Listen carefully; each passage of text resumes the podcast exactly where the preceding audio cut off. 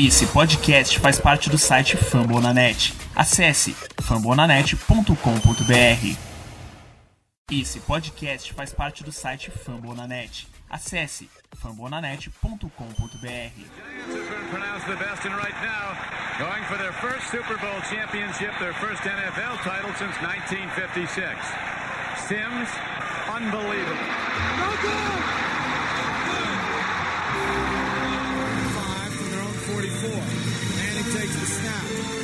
To throw. Under pressure. Avoids the rush. And he's going to fight out of it. Still fights out of it. Now throws it deep downfield. Wide open Tyree who makes the catch. What a play by Manning. Incomplete. And the ball game's over. And the Giants have won Super Bowl 46. Big Blue Podcast.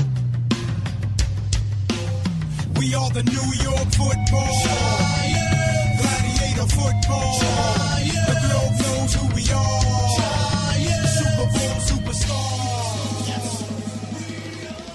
Fala galera da Giants Nation, bem-vindos a mais um Big Blue Podcast. Dessa vez um podcast para recuperar tudo que a gente não falou ainda, né? A gente deu um tempo, a gente postou os últimos podcasts sobre a contratação do Joe Shane, né? O nosso novo General Manager. A gente postou um sobre a contratação do Brian Dable, nosso novo head coach. E agora a gente tá aí no Combine, a Free Agency daqui duas semanas, e já temos uma comissão técnica completa, já temos os movimentos do Giants e algumas coisas para falar mais, né, para poder gerar um conteúdo maneiro. Eu, como vocês sabem, sou o Daniel Duran, faço parte lá da página arroba New York Giants Sports no Twitter, né, arroba NY Giants Sports no Twitter, ou então NY Giants BR, né, o nome da página. E hoje eu tô aqui sozinho, né, para falar sobre esses acontecimentos.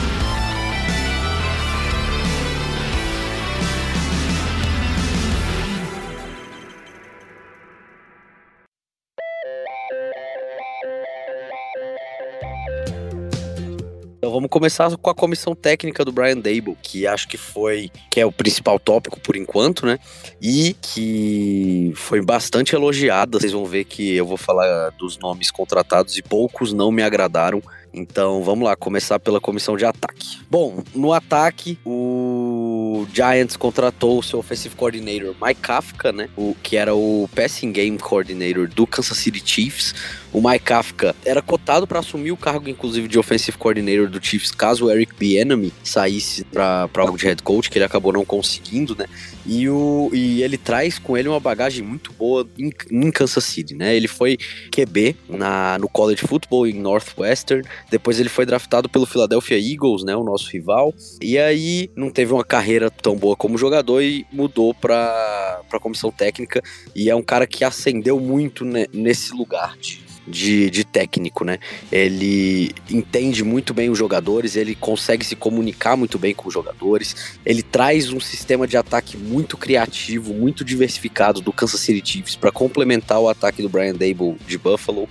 É um ataque que ele usa muito da velocidade dos seus jogadores, principalmente da, da velocidade dos seus jogadores, para criar tanto verticalmente quanto lateralmente, né? Você vê o Kansas City Chiefs, praticamente a maior parte das jogadas do- dos Chiefs usam de reverses ou então de crossing campo lateralmente para poder fazer com que o- a defesa adversária adiante seus jogadores, né, tragam mais jogadores pro box e aí conseguir o passe longo e, a- e conseguir esticar o campo verticalmente com o Travis Kelce e o Tyreek Hill.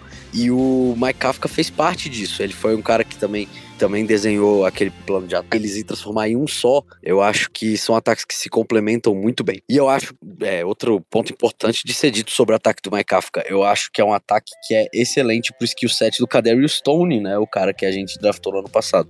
Não porque ele parece o Tyreek Hill, eu acho que ele tem algumas semelhanças com o Tyreek Hill, mas eu não acho que seja por isso. Só que eu acho que essa parte de esticar o campo verticalmente lateralmente, que eu acabei de dizer, é um, um fator que o, o Kadarius Stone traz muito interessante pra gente. E a gente via em Kansas City uma, uma versatilidade que eu disse que não necessariamente porque eles são jogadores parecidos, até porque eu nem acho que eles são tão parecidos assim, mas você via em Kansas City Jerick McKinnon e o Clyde Edwards-Helaire alinhados como dois running backs é, do lado do Patrick Mahomes, é, você via jogadores é, saindo do backfield, fazendo aquele bubble screen, ou então uma, uma rota wheel, né, que normalmente é feita por running backs, mas lá em Kansas, em Kansas City eles faziam com, com wide receivers também. Eu acho que isso é um fit pro Kadarius Stone. Muito interessante a contratação do Mike Kafka, devo dizer, gostei, é um que eu gostei muito. Treinador de QBs é o Shea Tierney, né? Ele era o treinador assistente, né? Ele era assistente do treinador de QBs em Buffalo, que foi um cara que participou então da ascensão, né, do treinamento do Josh Allen, que hoje é um dos melhores QBs da NFL.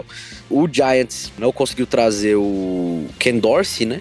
Que era o treinador de QBs lá, em Buffalo, mas trouxe o seu assistente, Shea Tierney. O próprio Ian Rappaport, que é um dos melhores insiders da NFL, o melhor talvez, fala que foi uma contratação extremamente importante para a comissão técnica do, de Brian Dable. Ele e Brian Dable são muito próximos. Ele é um cara que também é muito novo, teve uma ascensão rápida na carreira, até treinador de QBs. E se eu não me engano, ele só tem 26 anos e ele já é treinador de QBs na NFL. É muito elogiado pelo Josh Allen também. O próprio Josh Allen disse que ele foi uma parte fundamental do no desenvolvimento, no seu desenvolvimento. Então, cara muito interessante que para a comissão técnica do Giants. Treinador de wide receivers, a gente trouxe o Mike Grohl, né? Grohl, ele foi ele chegou a ser offensive coordinator na NFL, ele foi ele foi coordenador ofensivo do Philadelphia Eagles, se eu não me engano em 2018 ou 2019, e ele não fez um trabalho ruim não, ele teve o 12º melhor ataque da NFL naquele ano. Foi um trabalho bem decente e aí depois ele acabou indo pro Indianapolis Colts, ele foi demitido junto com o, o Doug Peterson, demitido lá de Filadélfia. Ele foi para Indianapolis, virou treinador de wide receivers lá, participou do desenvolvimento de jogadores lá, como o Michael Pittman, né, que era um cara que eu gostava muito no draft. O Michael Pittman hoje é um, um excelente, um muito bom wide receiver e quem coordenou ele, né, quem, quem era o técnico deles em Indianapolis era o, o Grow. Treinador de ends foi o Andy Bischoff.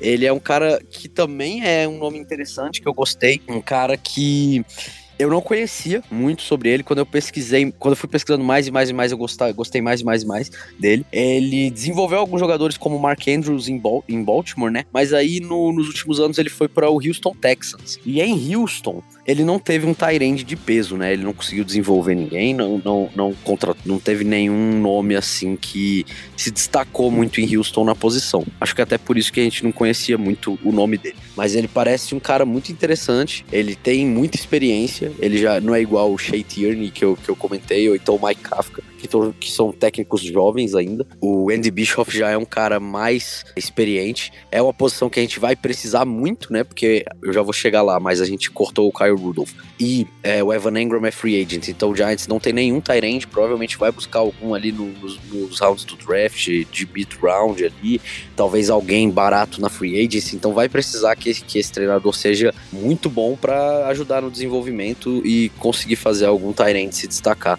por aqui, né? Treinador de OLs. O, acho que da comissão técnica de ataque, o treinador de OL é o único que eu não gostei muito, tá? A gente, a gente trouxe o Bob Johnson, que era ofensiva do Buffalo Bills. Ele, inclusive, nem era mais treinador de linha ofensiva do Buffalo Bills, né? Ele foi treinador até o ano passado, mas o contrato dele acabou. Então ele era um free agent, né? Ele era um técnico free agent. E o Giants trouxe ele para ser o, o, seu técnico de linha ofensiva, trabalhou com o Brian Dable também. Mas não é um cara que eu gostei muito. Foi da, da comissão de ataque, acho que o único que eu acho que podia ser outro, ser alguém diferente por alguns motivos. O primeiro, porque a linha ofensiva é a posição mais importante pro Giants. Assim, o Giants precisa começar a desenvolver linha ofensiva. E eu acho que o Giants podia ter investido mais nessa posição. Pegar um treinador free agent, por mais que ele tenha as suas relações com o Brian Dable e tudo mais, não, não, me, não me convenceu. E tinham bons nomes no mercado, né? O próprio Manchek, que é, que é para mim o melhor treinador de linha ofensiva da NFL, estava disponível no mercado.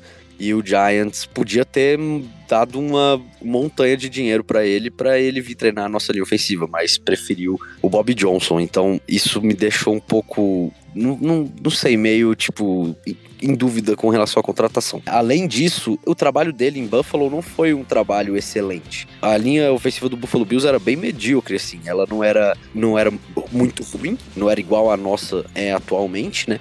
Mas também não foi uma linha ofensiva boa. Se eu não me engano, ela ficou ranqueada como a 17 melhor da NFL no, no, no último ano dele, no último ano de trabalho dele. Então, uma linha ofensiva bem média, bem mediana mesmo, né? Tem 32 times e ficou em 17. É, e não sei, não, um, um, trabalho que não me convenceu muito. Eu vi também alguns comentários de torcedores do Buffalo Bills, né?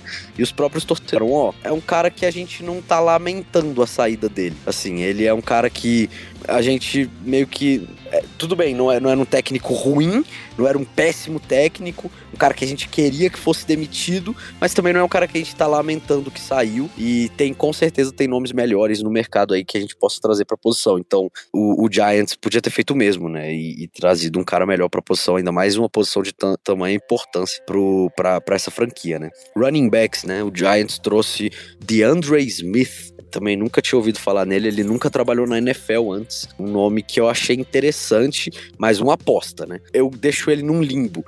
De todos os outros nomes eu gostei, o do Bob Johnson eu não gostei, e esse é o único dos nomes da comissão de ataque que eu deixo meio que num limbo, porque eu não sei absolutamente nada sobre esse cara. Eu dei uma pesquisada, eu quando ele foi contratado, até postei o currículo dele e tudo mais, mas ele nunca trabalhou na NFL, ele nunca trabalhou num, numa faculdade de grande nome que tenha tido um running back de peso na NFL que tenha se destacado muito. E mas ao mesmo tempo os jogos corridos da, das faculdades que ele trabalhou não eram tão ruins também, eram jogos corridos bons com esses running backs medianos que nunca foram muito muito cobiçados na NFL, digamos assim. Ele é um cara já experiente, se eu não me engano, a carreira dele começou em 2001 como técnico e ele nunca saiu do college football. Ele treinou em várias faculdades. Ele foi um cara que passou por, sério, de todos os, os, nomes que eu vou falar da comissão técnica, ele foi o que mais passou por diferentes lugares. Ele treinou em Texas Tech, Northwestern, UNLV, Las Vegas, treinou em um monte de, de, de, universidade por aí. Parecia que ele de ano em ano mudava de lugar, assim. O máximo que ele ficou no lugar foi três anos. Então, um cara que tem toda essa rotação, experiência, mas ao mesmo tempo não, não tem nenhum nome de peso que se destacou que passou por ele. Nunca trabalhou na NFL, então não tem um trabalho de destaque na NFL também. E é um limbo. para mim, ele é um limbo, né? E, e a comissão de ataque termina, termina aí, né?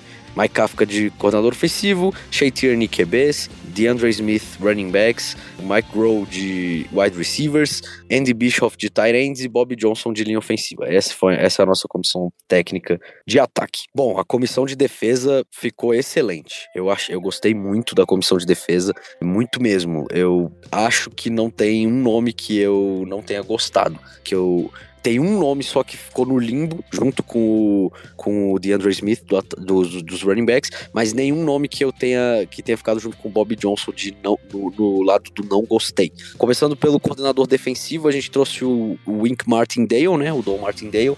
Ele era o coordenador defensivo do, do Baltimore Ravens, um, um nome que eu pessoalmente gosto muito, por alguns motivos. Primeiro, porque eu sou um cara que gosto de jogar agressivamente na defesa. Eu sou um cara que gosto muito desse estilo de jogo do Wink Martindale, de atacar fazer com que o ataque adversário jogue nos seus moldes. Por mais que de vez em quando ele vá ceder uma, um passe longo, porque ele vai mandar muitas blitz e às vezes, obviamente, numa cobertura mano a mano, o wide receiver vai ganhar, às vezes vai conseguir, vai, vai conseguir receber um passe mais longo, um, um TD longo, alguma coisa nesse sentido. É óbvio que vai acontecer, mas eu acho que eu gosto muito, eu gosto muito desse sistema de ataque, de, desse sistema de atacar na defesa, né? E eu acho que o que não tem ninguém que faça isso melhor do que o, o Martindale. Ele é um cara que manda muitas blitz. Ele é o, o cara que mais manda blitz na NFL, na verdade. E eu gosto muito desse estilo. Outra coisa que eu gosto muito do, do Don Martindale é assim, ele não é um cara que ele vai mandar muitas blitz e todas as blitzes iguais, ou uma blitz simples de ler, uma, uma coisa assim, sabe? Ele não é um cara que vai botar Crowder na linha, na linha ofensiva e o Tay Crowder vai pra blitz, sabe? Como, tipo, que deixa a coisa mais fácil pro QB. Ele é um cara que, que sabe disfarçar e disfarça muito bem as blitz dele.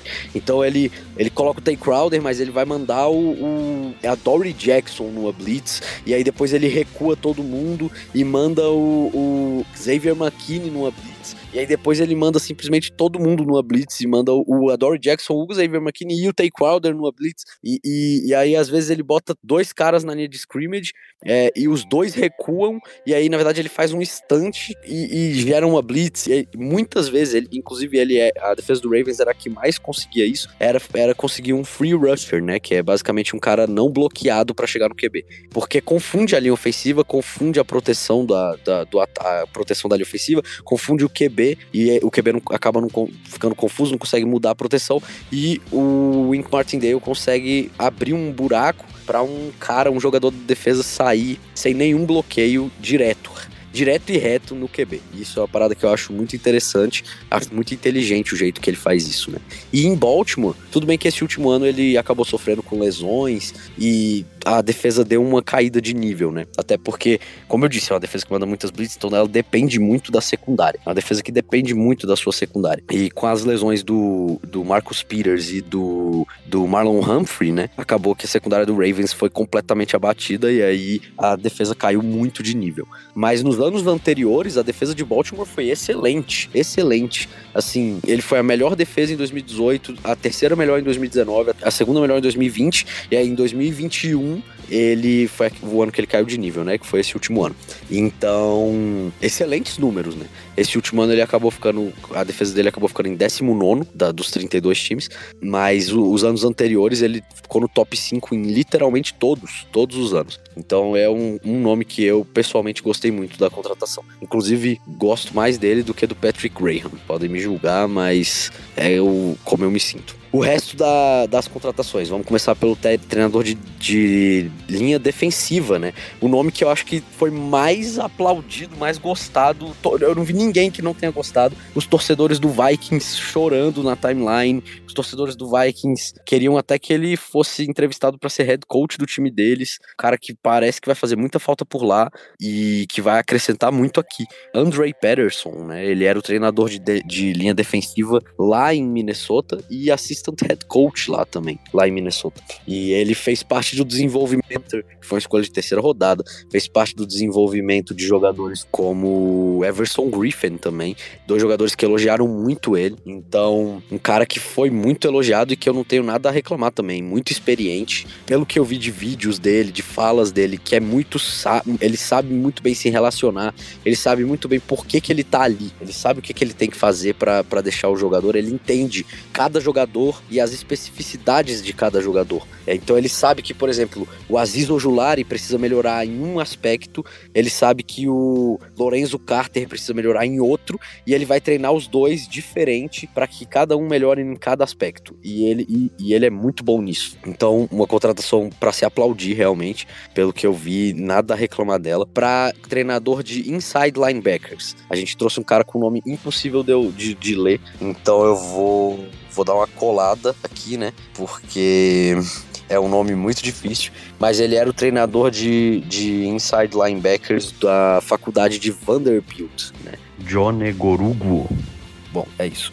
É, fica aí com a minha tentativa de pronúncia. E aí, ele era o treinador de inside linebackers em Vanderbilt, já tinha trabalhado no Baltimore Ravens também com o Wink Martindale. Um cara que ele é o único da comissão de defesa, ele é o único que tá naquele limbo que eu falei. Porque eu não conheço nada sobre ele. Eu pesquisei no YouTube, no Google, busquei algumas informações e o máximo que eu consegui foram os trabalhos antigos, mas eu não achei nenhuma fala de algum jogador, nenhuma fala de algum técnico pouca coisa, assim. A única coisa que eu achei sobre ele foram os ex-trabalhos, alguns jogadores de, assim, nenhum jogador de destaque na NFL, mas alguns jogadores bons, alguns jogadores decentes ali na liga, que, que tiveram uma carreira longa na liga, que passaram por ele, e por isso que ele fica nesse limbo. Eu não, não tenho nem muito o que falar sobre ele. Eu, eu, enfim, um cara que vem de, do college football, né? Vem de Vanderbilt, faculdade um pouquinho menor, mas que teve alguns linebackers decentes aí que chegaram na NFL.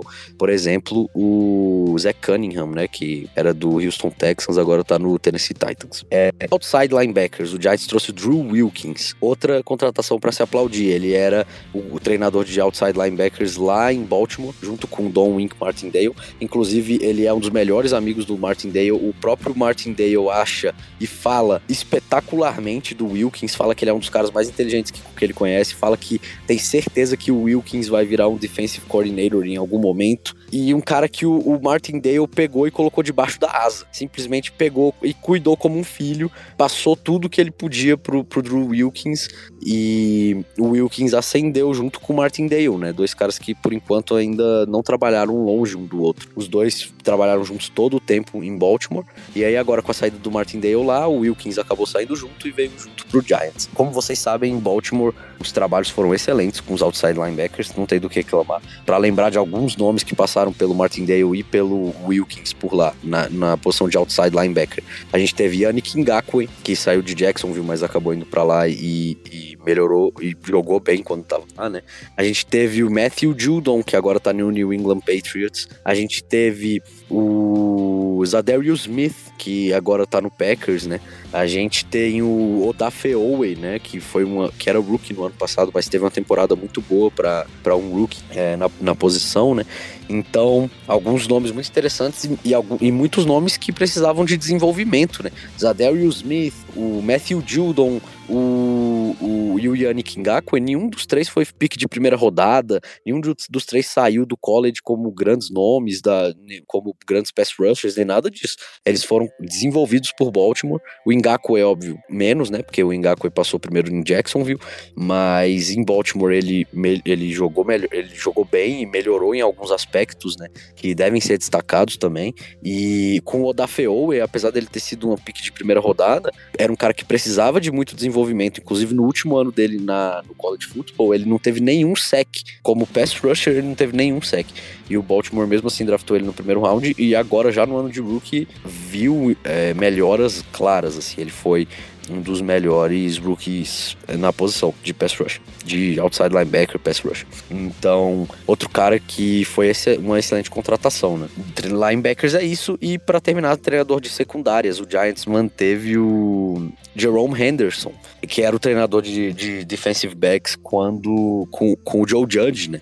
E que fez um, um, bom trabalho. A secundária do Giants não foi um problema, né? Apesar da, de alguns nomes lesionados, apesar de alguns nomes, apesar de pouco depth, né, na, na, na secundária, ele conseguiu desenvolver o Xavier McKinney, aqui, que teve uma ascensão muito clara nesse ano. O Jabril Peppers jogou melhor no Giants do que, em, no, do que em qualquer outro, outro lugar da carreira, né? No caso, no Cleveland Browns. E o Jabril Peppers conseguiu se desenvolver. É, James Bradbury é, foi um cara que chegou no Giants com um contrato grande, de, é, vindo de, bo de boas temporadas em Carolina, mas teve a melhor temporada na carreira no Giants. O Adoree Jackson também jogou bem no ano passado com o Jerome Henderson. É, e outros jogadores como Isaac Adon, quem mais? Isaac Adon, Darnay Holmes, Aaron Robinson, esses jogadores que o Giants trouxe que para depth, que quando entraram em campo foram produtivos, né? O Darnay Holmes conseguiu algumas interceptações, alguns passes viados. O Aaron Robinson, que foi terceira rodada do ano passado, quando entrou em campo jogou bem. O Isaac Adon, que acabou sendo trocado para o Packers, jogou melhor do que em qualquer fez na carreira também. Infelizmente ele era muito ruim, mas o, o que o Jerome Henderson podia fazer com ele, ele fez. E a gente manteve ele. Também não tenho nada a reclamar. É um cara que eu gostava muito da comissão do Joe Judge, que parece saber lidar com os jogadores também, que parece entender bem as ideias dos jogadores, né? E um cara que eu acho que é um vai ser extremamente importante, porque como eu falei antes, a defesa do Don Martindale depende muito. E quando eu digo muito, é muito mesmo da secundária, né? Por conta da quantidade de blitz, da, da situação de estresse mano a mano que ele coloca os seus jogadores de, de secundária. Então, muito importante manter um bom técnico ali. E é isso. E no Special Teams, que no, enfim, é o Special Teams, a gente manteve também o Thomas McCoggin, né? Que já é, já é o, special, o treinador de Special Teams do Giants desde os tempos de Pat Shermer. E aí ele, e aí ele conseguiu se manter com o Joe Judge, agora ele se mantém de novo com, com Brian Dable, e que é um cara que é de boa, assim, eu acho ele acho ele um bom treinador de special teams. É, acho que precisa melhorar alguns aspectos, principalmente punch. O Giants provavelmente vai cortar o Riley Dixon aí nos próximos dias, porque o, o punch do time de punch do Giants era muito ruim, mas no, no, na, no quesito de field goals, coverage, é, né? A parte de, de, coverage era um special teams que foi bem decente. O Giants ficou ranqueado como um cara que, que vem fazendo um bom trabalho nesse aspecto com o Giants e também não tenho do que reclamar não vou reclamar de um treinador de special teams. E é isso, essa foi a comissão técnica do Brian Dable, uma comissão muito boa mesmo. Como vocês viram, só tem um nome que eu falei que não gostei, dois que estão no limbo e todos os outros eu gostei. E juro que não é por clubismo, é porque eu realmente penso isso deles. Vamos ver o desenrolar, vamos ver se eles vão realmente ser bons técnicos, né? Tomara que sim. Tomara que seja uma comissão que dê muito sucesso. Vamos agora falar do, dos cortes, né? De alguns movimentos do Giants aí. Que a Free Agency tá chegando daqui duas semanas, mais ou menos. Draft tá chegando daqui um mês. O Combine tá acontecendo. Eu tô gravando isso aqui no dia 2 de março. O Combine acontece. O Combine já tá acontecendo e o, os jogadores entram em campo amanhã já. Trabalhos em campo, né? De drills e tudo mais. Então, um momento mais ativo na NFL e vou falar sobre alguns movimentos que o Giants pode fazer aí e necessidades do time para esses eventos.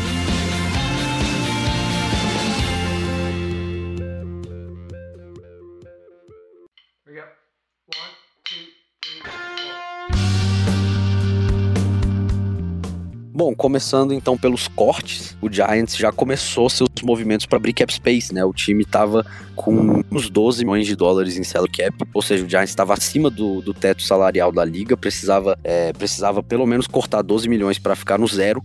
O Joe Shane chegou aqui falando que queria abrir 40 milhões de cap space, então vocês imaginam a quantidade de trabalho para abrir, e ele começou fazendo dois cortes. Cortou o Tyrande Kyle Rudolph, que foi contratado no ano passado pelo Dave Gettleman, né, num contrato de dois anos, foi cortado hoje. E o running back Devontae Booker, que também foi contratado pelo Dave Gettleman no ano passado num contrato de dois anos. O movimento do Kyle Rudolph abre 5 milhões de dólares no cap space do Giants e aí e, e fica 2,4 milhões de dead money, né?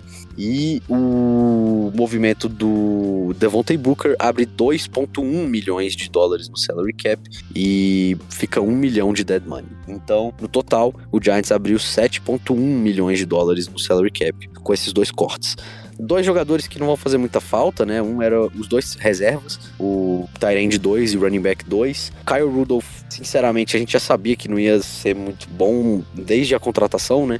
Ele veio já com uma lesão no, no pé, depois passou por cirurgia, aí praticamente não participou do training camp, já era um cara mais velho, né? E não se encaixou bem no nome do Giants e o contrato que ele recebeu foi meio absurdo.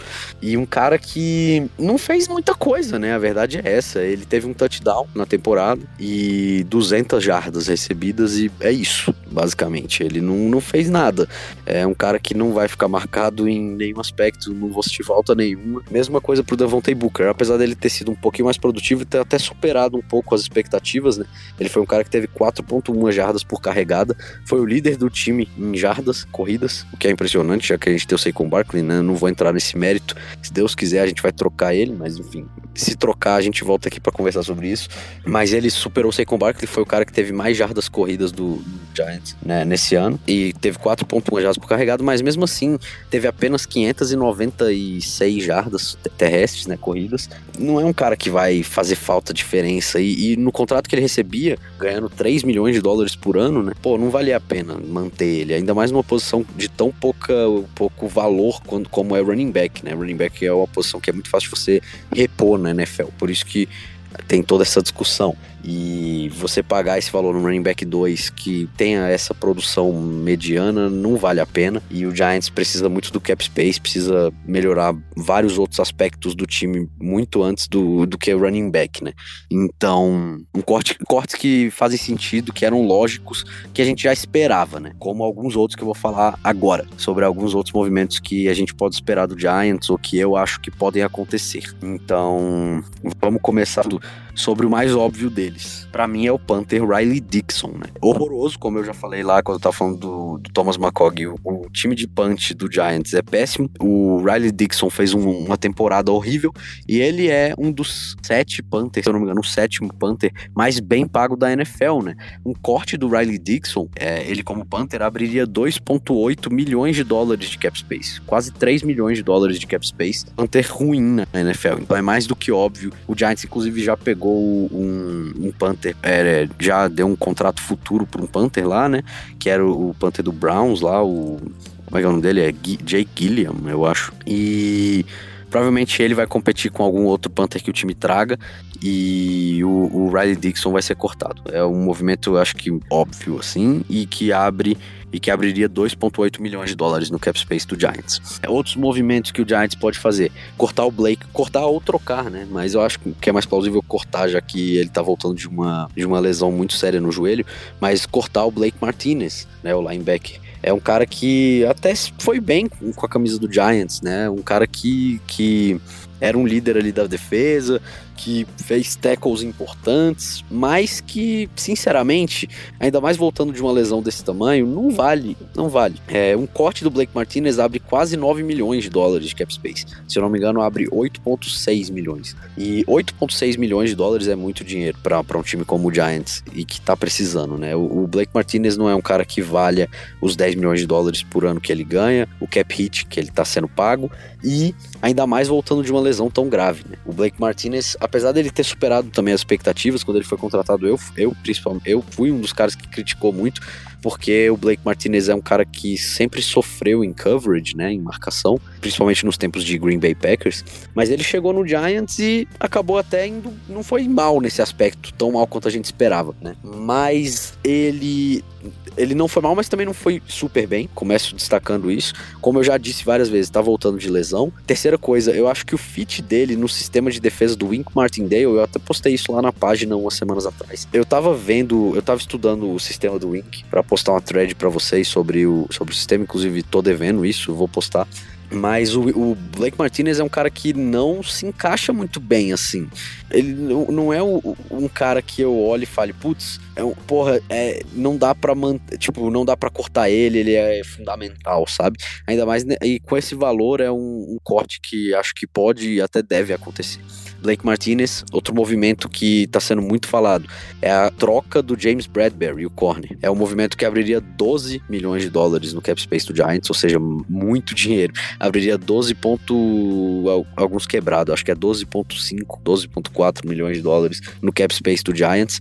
O James Bradbury é um cara também que, porra, para mim, entre ele, de todos esses nomes, o que vai mais fazer falta, né? Um corner muito bom, numa posição que tem um valor muito alto, mas que o Giants como eu disse, precisa desse salário, ou de, desse salário, é, desse dinheiro, né, para outras posições. O Giants já tá pagando uma grana boa pro Adoree Jackson, que fez uma boa temporada. O Bradbury caiu de nível nessa última temporada, só tem mais um ano de contrato. E o Giants conseguiria receber alguma coisa de volta, né? O James Bradbury é um cara que tem valor de mercado. Eu acredito que o Giants conseguiria até uma pique de terceira rodada pelo James Bradbury, uma pique de, de, de segundo dia do draft. Que, então, além do, do cap space, o Giants ainda estaria ganhando um asset de uma escolha no, no, no, draft nessa classe. Então é um movimento que também faz, faz sentido que aconteça. Para mim é uma questão de tempo. A não ser que ele aceite um pay cut, né, um corte salarial muito, al muito alto, que eu acho difícil, pelas temporadas que ele fez aqui no Giants. Né? Ele foi um cara que jogou bem, assim, não tem muito o que criticar ele nesses dois anos. A não ser que ele aceite um corte salarial muito grande, eu acho que o James Bradbury vai acabar sendo trocado e eu ficaria de olho no Las Vegas Raiders, né, que foi para onde o Patrick Graham, nosso ex-coordenador defensivo, foi e onde o, o James Bradbury, o, o, sistema, né, onde o James Bradbury teve os melhores anos da carreira e um time que precisa de um corner. Então eu acho que faz todo sentido do mundo. Outro movimento que eu acho que faz todo sentido do mundo, mas que eu não sei se vai acontecer, mas faz todo sentido do mundo, trocar o Saquon Barkley. Mesmo princípio, só que pior ainda, porque o Saquon Barkley é, é um jogador que se machuca muito, que tem todo esse histórico de lesão e um jogador que não tem produzido e que joga numa posição que não tem valor quase nenhum na NFL, que é muito fácil de você repor. Não é igual corner, igual James Bradbury. Mas o, o Saquon Barkley abriria 8 milhões, 7,8 milhões de dólares de salary cap se fosse trocado. Bom, aí tem alguns outros movimentos pequenos, né, que abrem 2 milhões, 1 milhão. Tem o corte do Sterling Shepard também, que é inevitável. O wide receiver abriria 5 milhões, 4,8 milhões de dólares de salary cap provavelmente vai acontecer nos próximos dias também, um cara que vai fazer falta, né? Que era um líder de vestiário, que foi um dos poucos que nesses últimos anos realmente vestiu a camisa do Giants, assim, com prazer, sabe? Vestiu a camisa do Giants e, e deu sangue pelo Giants. E vai ser um cara que vai fazer falta pra torcida, assim. É um cara que eu gostava muito, mas que também tem histórico de lesão, que já tá ficando mais velho e que com esse contrato fica complicado de, de manter, né? Ele provavelmente vai ser cortado aí no, nos próximos dias e abriria 4,8 milhões de dólares. E é isso. Dos movimentos assim mais importantes, acredito que sejam esses. Falou, falou-se um pouco sobre o, o Logan Ryan, né? A situação do Logan Ryan. Se o Giants cortar o Logan Ryan, abre uma, uma quantia decente ali de cap space, se eu não me engano, 3 milhões. Se o Giants trocar o Logan Ryan depois do dia 1 de junho, abre 9 milhões. É uma quantia, já fica uma quantia bem maior, mas aí teria que esperar o dia 1 de junho. Então, é uma situação vai ver, mas eu acho que tá muito, é muito difícil o Giants acabar fa fazendo realmente esse movimento. E de movimentos assim que o Giants possa fazer é isso, né? É, são esses os principais movimentos aí que estão sendo falados. Vamos falar agora das needs, né? Porque o Giants vai abrir esse cap space, vai ganhar mais picks de draft, deve fazer alguma troca por aí e vai gastar com outras posições, outros jogadores de posições que considere mais importante. Então vamos falar rapidinho das needs para acabar o podcast. São óbvias e todo mundo já tá ciente da maioria delas, né? Vou passar rapidinho aqui as needs porque quando o Giants contratar algum jogador lá na free agency daqui daqui duas semanas, eu vou postar lá na página, obviamente, e aí vou tentar fazer um resumão da carreira do cara e tudo mais. E é interessante saber a posição do jogador, né? Saber se ele vem numa posição para ser titular, se ele vem para ser reserva, se é uma posição que era uma necessidade do time ou não. O Giants provavelmente, não, como não vai ter muito salary cap, provavelmente não vai dar um contrato grande, não vai contratar alguém por 3, 4, 5 anos de contrato. Provavelmente vão ser mais contratos de 1, 2 anos, contratos bem baixos para jogadores que vão compor elenco, que venham para competir por uma posição de titularidade. Então, não esperem um grande contrato, algum grande nome. E por isso que é importante saber por, um, por que, que esse jogador tá vindo pro Giants, né? Falando das needs, a principal é a linha ofensiva, tanto tackle quanto guard, quanto center, qualquer um dos três o Giants está precisando. Além disso, tem pass rusher, edge rusher, o Giants também são as duas maiores needs do Giants, né? Além, além das duas, tem tight end, o Giants cortou o Kyle Rudolph, como eu disse, o Evan Engram é free agent, então o Giants só tem um tight end no roster, que é o, o Caden Smith. Provavelmente vai ter que trazer pelo menos mais uns dois tight ends para o elenco, né? Além disso, provavelmente o Giants vai trazer um QB reserva. É, acho importante a gente ficar de olho no mercado aí dos QBs veteranos para trazer um QB2, né, um QB reserva, para ser banco e competir com o Daniel Jones, trazer um pro Daniel Jones que está indo para o último ano de contrato e ainda não se provou, né? O, eu já disse, a gente tem edge rushers, a gente tem o a gente tem linebacker é uma need, sempre foi, não deixou de ser e aí e se a gente acabar realmente cortando o Blake Martinez, a need fica ainda maior, né? É, apesar de que se aparecer alguma oportunidade de mercado tudo pode acontecer. E, por fim, cornerback, né? Corner porque eu tô contando que o, o James Bradbury vai embora. E se o James Bradbury realmente for trocado ou cortado, é, o Giants vai precisar repor ele de alguma forma, precisa ter um depth também na posição. O, como eu disse, o Giants sofreu um pouco com depth. Apesar do Giants ter dois, dois bons corners titulares, no Adore Jackson e no James Bradbury na temporada passada, o, os reservas eram nomes muito ruins, assim. Então o Giants provavelmente vai ter que trazer alguém pro depth. É isso. As needs mais imediatas, o edge e linebacker, na minha visão, né? As needs menos é, importantes, mas nem por isso deixam de ser importantes, porque na NFL a gente vê muitas lesões, então esses jogadores podem entrar em campo a qualquer momento, mas são necessidades menos importantes, digamos assim. Eu considero como sendo corner e corner e o QB2, né? O quarterback 2.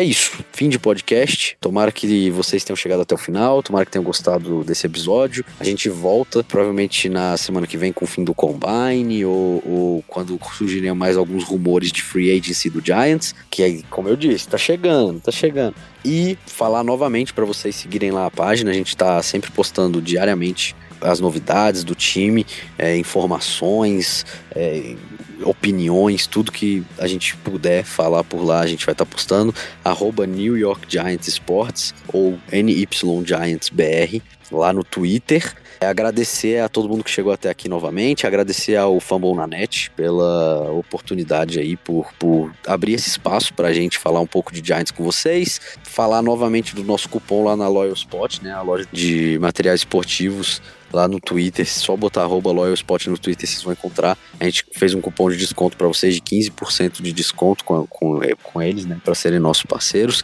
O cupom é o NYGiantsBR15. Colocar esse cupom, vocês ganham 15% de desconto em qualquer produto da loja, não só do Giants, não só da NFL. Se quiser comprar uma camisa de hockey de um time de Dallas, pode comprar e usar o nosso cupom que ganha 15% de desconto lá. E é isso. Muito obrigado a todos e Go Giants, né?